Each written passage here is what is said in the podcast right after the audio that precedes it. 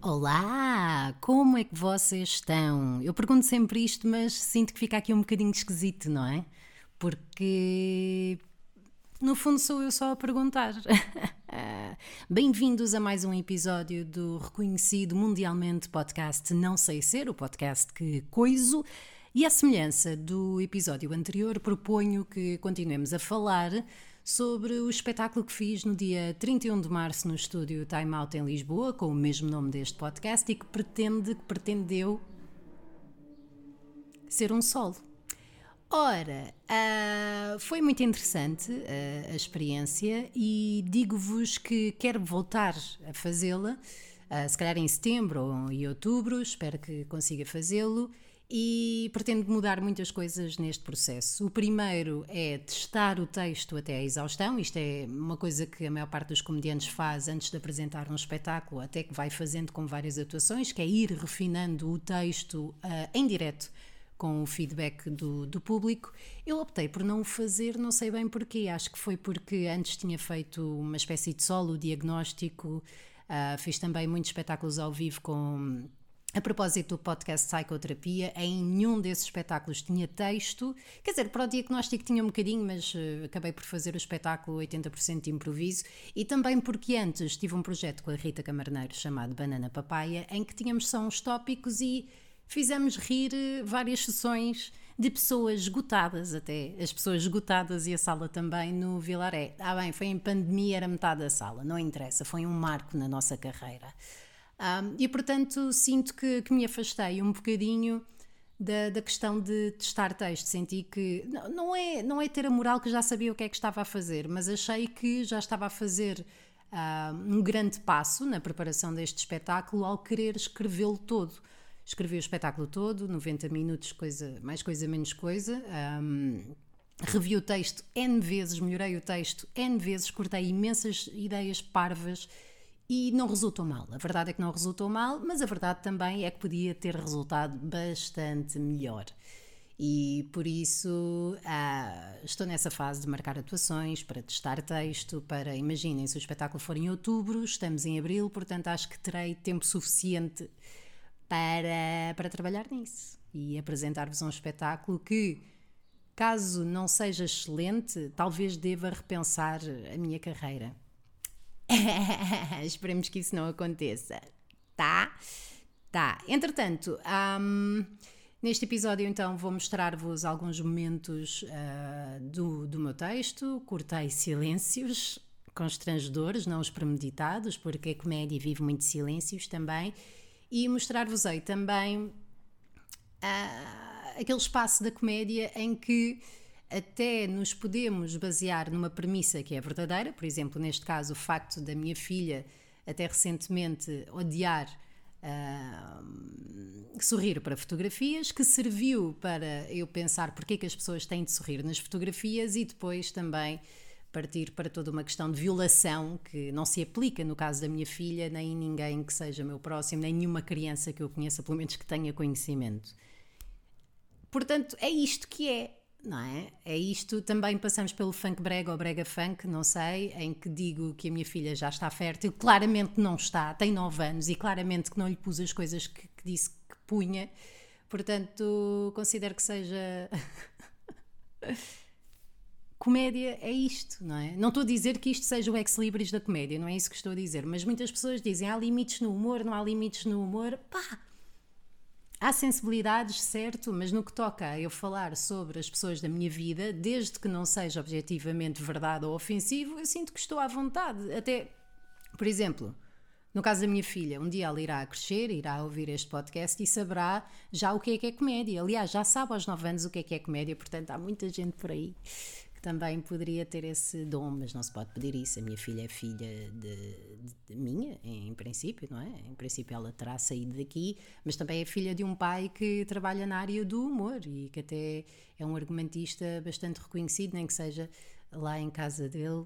Estou brincando. Portanto, vamos ouvir mais um, um excerto desse magnífico espetáculo. Espetáculo, porque eu falo com o antigo acordo autográfico e já voltamos a falar. Eu, pelo menos, voltarei. Vocês façam o que quiserem. Então, a minha filha não gosta de sorrir para as, para as, para as fotografias, não gosta, e eu sinto que estou a assediá-la. Sorri lá! Tens uma cara tão bonita! Por que estás tão triste? Anda, mostra, vamos! E depois eu penso, isto estou a fazer um assédio de merda, mas também estou a prepará-la para o mundo. Percebem? Se ela for assediada pela mãe, já sabe o que é assédio no futuro. E ele veio isto um bocadinho mais longe. Comecei a apalpar-lhe o cu, a apertar-lhe os caroços, pôr um dedinho ao outro. Pronto, mas a minha filha pode não saber apertar os sapatos, mas sabe o que é sério e sabe onde fica o clitóris. O meu.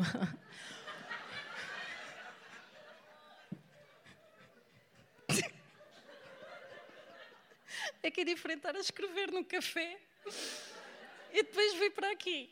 Bom, mas eu interrogo-me, porquê, porquê é que temos de sorrir nas fotografias? Não é? Porquê é que não ficamos com um registro fotográfico da nossa depressão na adolescência? A mostrar a Slipknot que está escrito com x-ato na coxa? Ou Pedro de? Imaginem. Ora, eu acho que é fixe as crianças até não sorrirem nas fotografias, porque acho que os pedófilos vão menos às crianças simpáticas.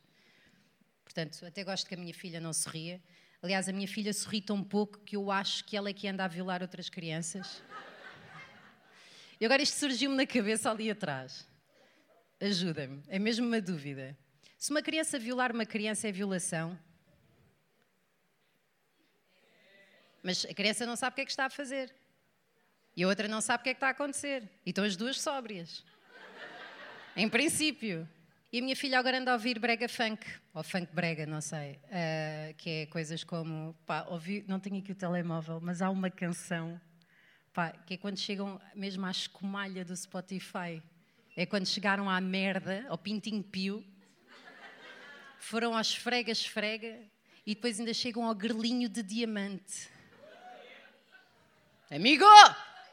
Foi aquele indivíduo que me mostrou, não o seu grelinho de diamante. Pronto, então a minha filha gosta de ouvir o grelinho de diamante e hum, como é que é? Acordei, estou gostosa para cá. É assim que a minha filha acorda. Estou gostosa para caralho. Estás, Irene? Estás? Agora vai para a escola violar crianças. Bom. E então ela ouve tanto funk brega que eu acho que ela está a ficar mais fértil. Está a ficar mais rameira. Está-lhe está a subir o gene, sabem? Então de manhã, todos os dias, dou-lhe um centrum e vejo se o dio dela está bem posto. Se é uma observação cretina, é óbvio que isto é uma observação cretina. Uh, creio que ninguém dará contraceptivos a uma pessoa que não esteja fértil para precaver como estará dali a, sei lá, quando é que uma pessoa normal perde a virgindade? Aos 10? Isto só para me sentir melhor comigo própria. Mas eu acredito que a graça está nestas merdas, as graças estão em partir uh, de uma premissa que até poderá ser real e depois começar a pim, pim, pim, pim, pim, ir para sítios completamente distintos, não é? Como é que se passa de criança para violo... Bem, aí até é bastante... E eu, eu congratulo-me por ter falado de criança, sexo, violação e não ter ido para a religião. Ah, foi agora, caramba, foi agora. Essa é outra coisa que me aconteceu neste espetáculo, que é eu não sou nada a favor da discriminação de género no que toca à comédia, comédia de mulheres, comédia de homens. Aliás, até, até me arrepio um bocadinho quando dizem a comediante feminina, agora uma mulher em palco. Não, não quero ser encaixotada nessa, ah, nessa etiqueta de ser mulher a fazer stand-up. No entanto, eu sinto que talvez me tenha baseado uh, muito naquela representatividade que temos hoje em dia de comediantes que abordam assuntos mais clássicos e mais negros, que eu também uh, vomito a terminologia e a diferença entre géneros de comédia, porque eu sinto pelo menos que passei por eles todos, talvez por desespero. Mas então fui cair um bocadinho naqueles assuntos que, que, algum, que alguns tipos de comediantes mais caem, pelo menos aqueles que eu admiro mais e, e que são homens. Não sei se isso terá a ver com isso, não, se terá. Talvez tenha a ver com o meu machismo, não é? Estrutural, a questão de ver na mulher uma vulnerabilidade tal que me queira identificar com os comediantes masculinos. Não estou a generalizar, não são todos, mas a questão da pedofilia, da igreja, de violações, de assédio e a forma como esses conteúdos são vistos e pronunciados em palco ah, sinto que foi muito, fui muito influenciada por eles, então apresentei uma, uma versão que, ainda que parta de um exemplo pessoal, familiar, um exemplo fictício, sinto que eu abordei dessa perspectiva mais. menos. mais. Não, isto não é para ser ofensivo, mas mais a direito. Vá, em vez de dizer simplória, alguém está a assaltar um carro em Sintra. E, e, portanto, isso é uma das coisas que eu quero repensar para o próprio próximo espetáculo, que é não me colar tanto ao estilo vigente, ou pelo menos ao qual tenho acesso nos comediantes mais próximos e naqueles, uh, daqueles que eu admiro e que vejo nos specials, mas descobrir a minha, o meu próprio estilo. Eu queria queria distanciar-me uh, dos outros espetáculos que tenho feito e que falei convosco no início deste, deste episódio do podcast, em que era só eu, eu, eu, as minhas cenas, eu, eu, eu. Pá, mas isto é stand-up? Uh, e há vários géneros, não diria de humor, mas maneiras de fazer essa arte, da mesma maneira que há correntes uh, artísticas.